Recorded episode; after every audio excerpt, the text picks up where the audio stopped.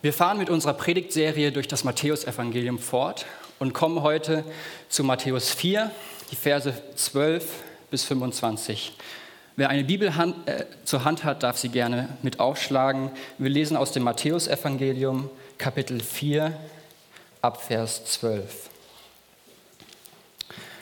Als er, Jesus, aber gehört hatte, dass Johannes überliefert worden war, ging er weg nach Galiläa und er verließ Nazareth und kam und wohnte in Kapernaum, das am See liegt, in dem Gebiet von Sebulon und Naphtali, damit erfüllt würde, was durch den Propheten Jesaja geredet worden ist, der sagt: Land Sebulon und Land Naphtali gegen den See hin, jenseits des Jordan, Galiläa der Nationen.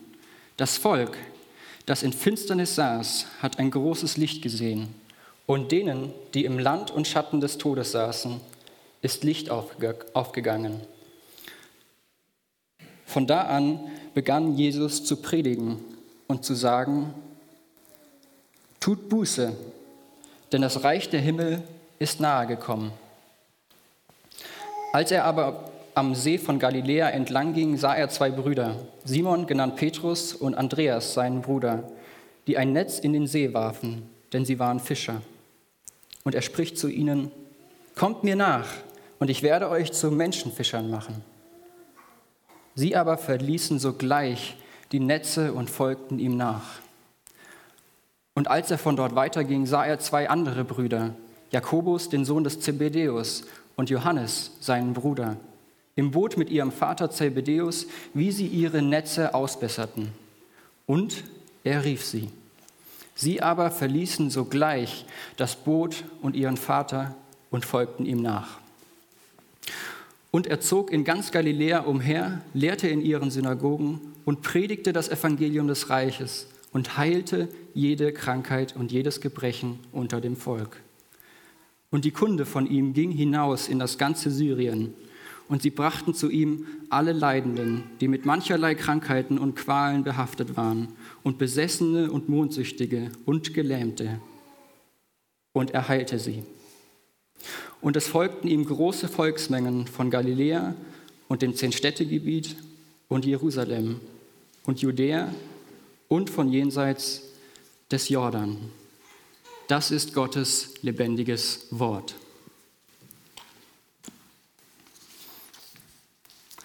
Wir erinnern, erinnern, uns zuerst einmal kurz an die Predigten der letzten Wochen. Das Matthäusevangelium ist das Buch des Ursprungs Jesu Christi. Es führt die Heilsgeschichte des Alten Testaments fort und zeigt, wie Gott sich in Jesus als König und Retter offenbart. Jesus wurde von Johannes getauft und von Gott dem Vater durch Gott den Heiligen Geist als Gott der Sohn bestätigt. Und im ersten Teil von Kapitel 4 beschreibt Matthäus, wie Jesus in der Wüste dreimal vom Teufel versucht wurde und jedes Mal mit einem Zitat aus Gottes Wort widerstand. Und jetzt kommen wir zu unserem Predigtext. Jesus verlässt Judäa, geht nach Galiläa, ist dort eine Zeit lang in Nazareth und wohnt dann in Kapernaum am See Genezareth. Dort beginnt Jesus zu predigen, vier Jünger zu berufen und zieht in Galiläa umher, um zu lehren, zu predigen und zu heilen. Diese Ereignisse können mit einem Satz zusammengefasst werden. Das Licht kommt in die Finsternis und leuchtet. In unserem Text können wir einiges über die gute Botschaft, das Evangelium, lernen. Dazu teilen wir unseren Abschnitt in drei Teile. Erstens das Licht kommt in die Dunkelheit. Zweitens, das Licht ruft zur Umkehr und zur Nachfolge auf. Und drittens, das Licht leuchtet in der Finsternis. Schauen wir uns den ersten Abschnitt an. Das Licht kommt in die Dunkelheit. Wir haben hier in den ersten Versen gleich mehrere Ortsangaben. Deswegen wollen wir uns kurz daran erinnern, wie Israel zur Zeit Jesu aussah. Im Süden war Judäa mit der Hauptstadt Jerusalem, in der Mitte Samaria und im Norden Galiläa mit Nazareth und Kapernaum und dem See Genezareth. Und Jesus geht von Judäa aus dem Süden nach Galiläa in den Norden. Was nach der Versuchung ähm, in der Wüste noch in Judäa passiert ist, das erzählt uns Matthäus nicht. Aber Matthäus berichtet davon, wie Johannes der Täufer gepredigt hat. In Matthäus 3. Der Täufer nannte die Pharisäer und Sadduzäer, also die religiöse Elite Israels, Otternbrut, also Kinder von Schlangen, und sagte ihnen, dass sie nicht so sicher sein sollen, dem Zorn Gottes entfliehen zu können. Das sind nicht so nette Worte. Johannes hat sich bei den religiösen und später auch bei den politischen Anführern nicht gerade beliebt gemacht. Und deswegen wurde er eingesperrt. Jesus hört davon und geht erstmal weg nach Galiläa, weil er weiß, dass ihm das Gleiche wie Johannes blühen würde. Er hat ja dieselbe Botschaft. Jesus hat aber keine Angst. Seine Zeit ist einfach noch nicht gekommen. Er soll noch nicht überliefert werden, gefangen genommen werden, sondern er soll predigen. Und deswegen geht er nach Galiläa. Dort ist er eine Zeit lang in seiner Heimatstadt Nazareth das, was dort passiert ist, äh, das können wir in Lukas 4 nachlesen. Und weil Jesus dort in Nazareth abgelehnt wird, geht er weiter nach Kapernaum. Das ist das Gebiet, in dem ursprünglich die Stämme Sebulon und Naphtali angesiedelt hatten. Matthäus erwähnt das in Vers 14, um zu betonen, dass damit eine weitere Prophetie von Jesaja erfüllt wurde. Das sehen wir bei Matthäus immer wieder. Er zeigt damit, Jesus ist die Erfüllung der alttestamentlichen Prophetien. Er ist der Messias, er ist der verheißene Retter. In den Versen 15 und 16 zitiert Matthäus dann sinngemäß aus Jesaja 8, Vers 23 und 9, Vers 1. Land Sebulon und Land Naphtali, gegen den See hin, jenseits des Jordan, Galiläa der Nationen. Das Volk, das in Finsternis saß, hat ein großes Licht gesehen und denen, die im Land und Schatten des Todes saßen, ist Licht aufgegangen. Das Gebiet, in das Jesus geht, wird hier Galiläa der Nationen genannt. Das heißt, es war ein Gebiet, in dem nicht nur Israeliten lebten, sondern auch viele Menschen aus anderen Ländern. Das hatte vor allem damit zu tun, dass in alttestamentlicher Zeit die meisten Großmächte von Norden her kamen, um Israel einzunehmen und so Galiläa zuerst eingenommen wurde und so sich die Bevölkerung schneller vermischte. Außerdem verlief durch Galiläa eine der zentralen Handelsrouten des Nahen Ostens. Und so zogen alle möglichen ausländischen Händler durch Galiläa. Jesus kommt also an den See Genezareth, wo Menschen aus allen Ländern leben. Und das zeigt Gottes Plan. Dieser Plan ist, dass das Evangelium der ganzen Welt gilt. Das ist von Anfang an sichtbar. Jesus kam zwar primär zu den Juden, Wegen ihrer Ablehnung Jesu, die in Jerusalem, Judäa am größten war und am Kreuz ihren Höhepunkt fand, ging die frohe Botschaft zu den anderen Nationen. Und deshalb schreibt Paulus in Römer 11, Vers 11, durch ihren, der Israeliten, Fall ist den Nationen das Heil geworden, um sie, die Israeliten, zur Eifersucht zu reizen. Unser Text zeigt, wie die Liebe Gottes zur ganzen Welt früh in Jesu öffentlichen Wirken sichtbar wird. Am Ende unseres Textes in den Versen 24 und 25 haben wir gelesen, dass Jesus in ganz Syrien bekannt wird und dass Menschen von überall aus dem heidnischen Zehn-Städte-Gebiet und von jenseits des Jordan ihm folgen.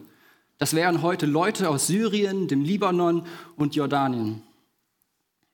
Zurück zum Text. Das Galiläa der Nation wird in der Prophetie also angesprochen. In Matthäus 4, Vers 16 wird dessen Grundzustand dann zweimal beschrieben. Erstens das Volk, das in Finsternis saß. Und zweitens die, die im Land und Schatten des Todes saßen. Um das besser einzuordnen, lesen wir in Jesaja 8 nach. Jesaja 8, die Verse 21 bis 22.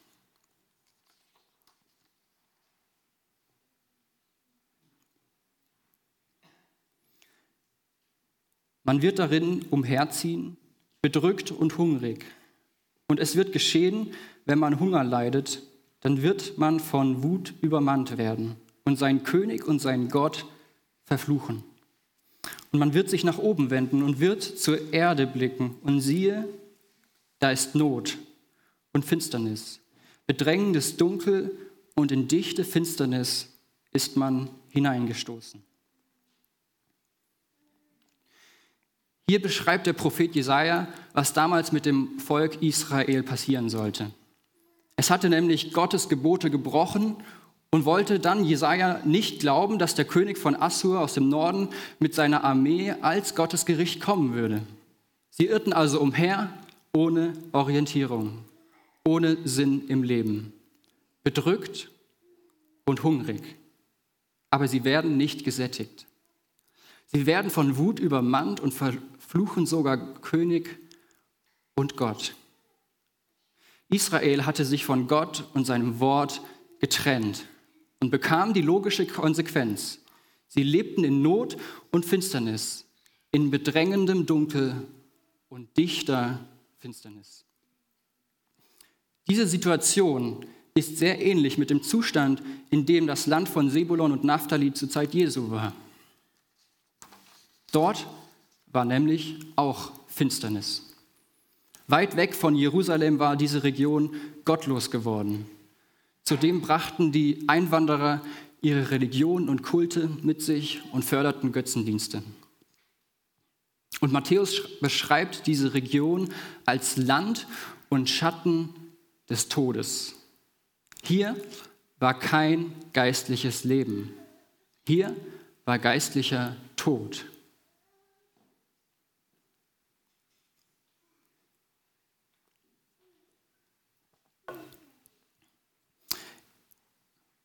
Dieser Zustand ist aber noch viel weiter verbreitet. Er ist in jedem Menschen. In Römer 3, Vers 9 bis 12 steht, was nun? Haben wir einen Vorzug? Durchaus nicht, denn wir, das sind Paulus und die Judenchristen, haben sowohl Juden als auch Griechen, das sind alle Nichtjuden, also alle Nationen, vorher beschuldigt, dass sie alle unter der Sünde seien. Wie geschrieben steht, da ist kein Gerechter, auch nicht einer. Da ist keiner, der verständig ist. Da ist keiner, der Gott sucht. Alle sind abgewichen. Sie sind allesamt untauglich geworden. Da ist keiner, der Gutes tut. Da ist auch nicht einer. Das, was die Israeliten zur Zeit Jesajas, das Mischvolk zur Zeit Jesu und uns hier und heute verbindet, ist das. Egal zu welcher Ethnie, zu welcher Religion du gehörst, egal wo du geboren wurdest, egal als was du geboren wurdest, das gilt für jeden Menschen, der je gelebt hat und je leben wird dass sie alle unter der Sünde seien. Das heißt, wir sind in unserem Grundzustand von Gott getrennt und unter der Sünde, weil wir unter der Sünde geboren werden. Wir wachsen in diesem Zustand auf und können uns davon nicht lösen. Wir sündigen. Wir tun lieber das, was wir wollen, anstatt das, was Gott will. Wir brechen seine Gebote. Und weil wir unter der Sünde sind, suchen wir nicht nach Gott. Wir geben lieber den Versuchungen Satans nach, als Gottes Wort zu gehorchen. Wir schaffen es nicht mal ansatzweise gut zu sein, wenn man bedenkt, wie gut und herrlich und heilig Gott ist. Und wenn man bedenkt, wie hell Gott ist, dass er ein unzulängliches Licht bewohnt, wird eines klar. Wir sitzen in der Finsternis. Wir leben in der Dunkelheit. Wenn wir in unsere Herzen schauen, dann müssen wir mit dem Propheten Jeremia bekennen, trügerisch ist das Herz mehr als alles und unheilbar ist es. Unheilbar, Finsternis, Depression, Hoffnungslosigkeit. Liebe Freunde, wenn wir ehrlich sind, dann musst du bekennen, dann muss ich bekennen, mein Herz ist unheilbar. Ich kann mich nicht heilen. Ich kann mich nicht selbst erleuchten. Wir schauen nochmal in Jesaja 8 und lesen dort weiter ab Vers 23. Das sind die Verse, auf die sich dann Matthäus bezieht. Jesaja 8 ab Vers 23. Doch nicht bleibt das Dunkel über dem, der von der Finsternis bedrängt ist. Wie die frühere Zeit dem Land Sebulon und dem Land Naphtali Schmach gebracht hat, so bringt die spätere den Weg am Meer, das Land jenseits des Jordan und den Kreis der Nationen zu ehren. Das Volk, das im Dunkel lebt, sieht ein großes Licht. Die im Land der Finsternis wohnen, Licht leuchtet über ihnen. Du vermehrst den Jubel, du machst die Freude groß. Sie freuen sich vor dir, wie man sich freut in der Ernte, wie man jauchzt beim Verteilen der Beute. Licht. Licht in der Finsternis. Jesaja verkündigt dem Volk Israel Hoffnung. Hoffnung auf ein Licht, das das Volk sieht. Ein Licht, das leuchtet. Ein Licht, das den Jubel vermehrt und die Freude groß macht. Und wer ist dieses Licht? Jesus. Indem Jesus nach Kapernaum kommt, kommt das Licht in die Finsternis. Was hier im Kleinen, was Jesus hier im Kleinen macht, deutet auf das hin, was er im Großen macht.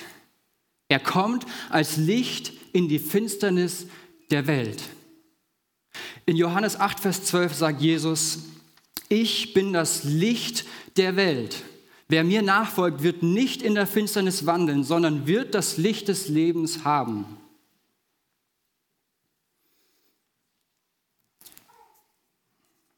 In Psalm 107 wird diese Erleuchtung sehr treffend beschrieben.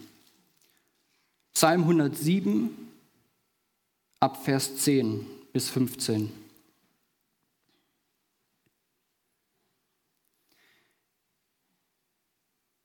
Die Bewohner des Dunkels und der Finsternis lagen gefesselt in Elend und Eisen, denn sie waren widerspenstig gewesen gegen die Worte Gottes und hatten verachtet den Rat des Höchsten.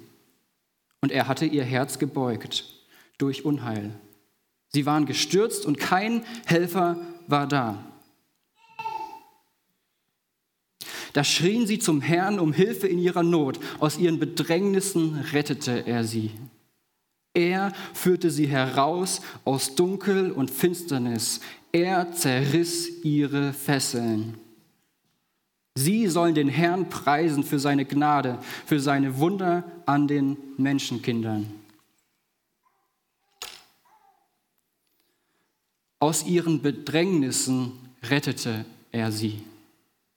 Wie werde ich gerettet? Wie kann ich aus dieser Dunkelheit, aus meinem ewigen Verlorenheitszustand ins Licht kommen? Zum Licht kommen, zu Jesus kommen. Jesus selbst gibt uns hier in unserem Predigttext in Matthäus 4, Vers 17 die Antwort. Und hier beginnt der zweite Abschnitt in unserem Text. Das Licht ruft zur Umkehr und zur Nachfolge auf. Tut Buße, denn das Reich der Himmel ist nahe gekommen. Das ist Jesu Botschaft in einem Satz. Das ist die Botschaft des Evangeliums. Der erste Teil der Botschaft zeigt, was Jesus von uns will. Tut Buße. Wörtlich übersetzt heißt es, ändert euren Sinn, also ändert eure Gesinnung, eure Grundhaltung, kehrt um, Verlass den Weg der Finsternis, auf dem du gerade bist, und schlage die rettende Richtung ein. Bekenne, dass du in Sünde lebst. Und ganz praktisch sieht es dann so aus, wie in Psalm 107 beschrieben. Schrei zu Gott um Hilfe in deiner Not. Und dann wird er dich retten und aus dem Dunkel führen. Der zweite Teil der Botschaft ist, denn das Reich der Himmel ist nahe gekommen. Das Wort Reich kann auch mit Königsherrschaft übersetzt werden. Das bedeutet, Jesus verkündigt, dass die Herrschaft eines Königs nahe ist. Der König ist er selbst. Wenn Jesus vom Reich der Himmel oder auch Reich Gottes sprach, dann war das gleichzeitig die Verkündigung der Tatsache, dass es da ist und gleichzeitig die Ankündigung, dass es noch in voller Herrlichkeit kommen wird. Durch Jesus hat die Königsherrschaft Gottes auf der Erde begonnen.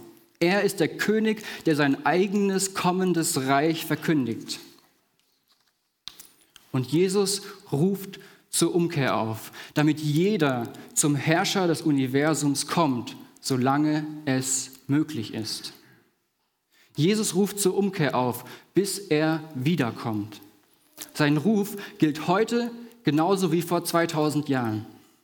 Petrus schreibt in 2. Petrus 3, Vers 9, der Herr verzögert nicht die Verheißung, wie es einige für eine Verzögerung halten, sondern er ist langmütig euch gegenüber, da er nicht will, dass irgendwelche verloren gehen, sondern dass alle zur Buße kommen. Jesu Wille ist, dass alle zur Buße kommen. Das heißt, er will, dass jeder, der hier im Raum sitzt, jeder, der draußen im Zelt sitzt oder zu Hause vor dem Bildschirm ist, zur Buße kommt. Er will, dass du aus deiner Finsternis gerettet wirst. Er will, dass du zum Licht kommst. Und er macht dir nicht ein Angebot. Nein, er befiehlt es dir. Tu Buße, kehr um, stell dich ins Licht, bekenne alles, was du falsch gemacht hast, alle deine Sünden und komm zu Jesus. Und Jesus wird dich annehmen. So wie es in der Jahreslosung heißt, und wer zu mir kommt, den werde ich nicht hinausstoßen.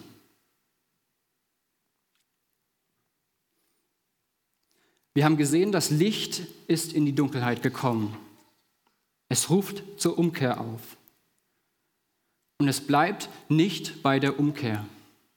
Was bringt es dir, wenn du deinen bisherigen Weg verlassen hast, dann aber stehen bleibst? Was bringt es dir, wenn du Ja zu Jesus gesagt hast, ihm aber nicht nachfolgst? Nichts. Zur Buße gehört auch die Nachfolge. Das sehen wir in unserem Text in den Versen 18 bis 22. Jesus geht am See Genezareth entlang, trifft auf zwei Fischer und später nochmal zwei und ruft sie direkt zur Nachfolge auf. Kommt mir nach und ich werde euch zu Menschenfischern machen. Die Reaktion von Simon und Andreas und genauso später bei Jakobus und Johannes ist sehr eindrücklich.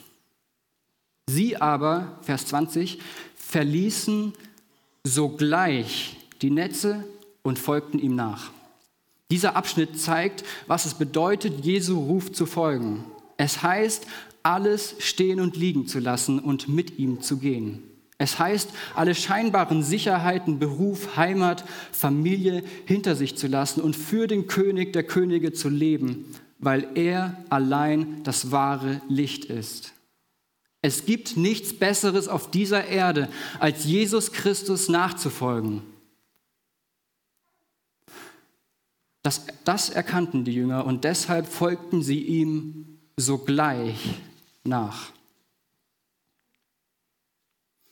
Im dritten und letzten Abschnitt unseres Textes wird ganz konkret sichtbar, wie Jesus in Galiläa leuchtet. Das Licht leuchtet in der Finsternis. Jesus unterstreicht seine Königsherrschaft durch seine Taten. In Vers 23 wird das zusammengefasst. Und er zog in ganz Galiläa umher, lehrte in ihren Synagogen und predigte das Evangelium des Reiches und heilte jede Krankheit und jedes Gebrechen unter dem Volk. Es sind drei Dinge, die Jesu öffentliches, öffentliches Wirken ausmachen. Er lehrt, er predigt und er heilt. Erstens, er lehrte in ihren Synagogen. Lehren bedeutet, dass Jesus den Leuten vermittelte, was das Reich Gottes ist und wie man darin lebt. Er ging dafür in die Synagogen, weil er in einer Linie mit den heiligen Schriften der Juden stand. Er war die Erfüllung der alttestamentlichen Prophetien und er war derjenige, der Gottes Wort erfüllte und es weiterführte. In Vers 25 sehen wir, dass Jesus große Volksmengen von überall folgten. Und Jesus erklärte ihnen den Wesen und, Zweck, und den Zweck des Reiches Gottes. Und das ist dann die sogenannte Bergpredigt, die wir ab Matthäus 5 lesen können. Zweitens, Jesus predigte das Evangelium des Reiches. Bei der Predigt ging es um den Aufruf zur Umkehr und die Verkündigung, dass Gottes Königsherrschaft auf der Erde begonnen hat. Diese Botschaft nennt Matthäus hier Evangelium des Reiches, also die gute Botschaft des Reiches.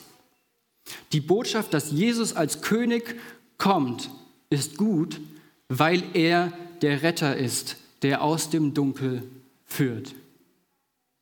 Das Evangelium des Reiches ist also Gottes Antwort auf die schlechte Botschaft, die über unserem Leben steht. Wir sind Sünder, die in der Dunkelheit leben und nichts anderes verdient haben als den ewigen Tod. Drittens, Jesus heilte jede Krankheit und jedes Gebrechen unter dem Volk.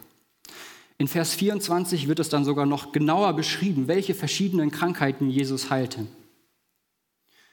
Jesus konnte das, weil er Gott ist, weil er der Schöpfer des Universums ist. Und weil er wollte, und er wollte das, weil diese große Anzahl der Heilungen Zeichen für seine übernatürliche Macht waren. Ebenso waren alle Wunder Jesu Zeichen dafür, dass das Königreich Gottes nahe ist. Sie zeigten, dass das Licht in der Finsternis scheint. Und so war auch Jesu größtes Wunder ein Zeichen seiner Macht. Weil Jesus vom Tod auferstanden ist, werden wir bei seinem zweiten Kommen durch ihn auferstehen und für immer mit ihm leben. Und es gibt noch eine weitere Bedeutung der Heilungen. Matthäus zeigt in seinem Evangelium in Kapitel 8, dass Jesu Heilungen wieder eine Erfüllung einer Prophetie waren. Die Wunder bezogen sich auf Jesaja 53, Vers 4 bis 6. Jedoch unsere Leiden, er hat sie getragen. Und unsere Schmerzen, er hat sie auf sich geladen. Wir aber hielten ihn für bestraft, von Gott geschlagen und niedergebeugt. Doch er war durchbohrt um unserer Vergehen willen, zerschlagen um unserer Sünden willen. Die Strafe lag auf ihm zu unserem Frieden, und durch seine Striemen ist uns Heilung geworden. Wir alle irrten umher wie Schafe. Wir wandten uns jeder auf seinen eigenen Weg, aber der Herr ließ ihn treffen unser aller Schuld. Jesus heilte jeden Kranken in Galiläa, der zu ihm gebracht wird, und deutet damit darauf hin, weshalb er Mensch geworden ist und was sein Ziel ist. Das Kreuz. Denn am Kreuz von Golgatha starb Jesus für das, was hinter allen Krankheiten steckt, die Sünde der Welt. Jesus kam, damit Menschen wieder mit Gott versöhnt werden. Und das tat er, indem er sich um unserer Sünde willen zerschlagen und töten ließ. Die Heilungen waren also Zeichen dafür, dass das Reich Gottes angefangen hat. In diesem Reich wird es einmal keine Leiden und Krankheiten mehr geben. Diese Erfüllung wird aber erst geschehen, wenn der König wiederkommt. Jesus kommt wieder. Und dann wird jeder Mensch, der an ihn geglaubt hat, von allen Leiden erlöst. Jeder aber, dessen Sünden nicht vergeben wurden, wird in die ewigen Qualen eingehen. Der wird für immer in der Finsternis bleiben. Und deshalb schließe ich mit Jesu Worten, tut Buße, denn das Reich der Himmel ist nahe gekommen.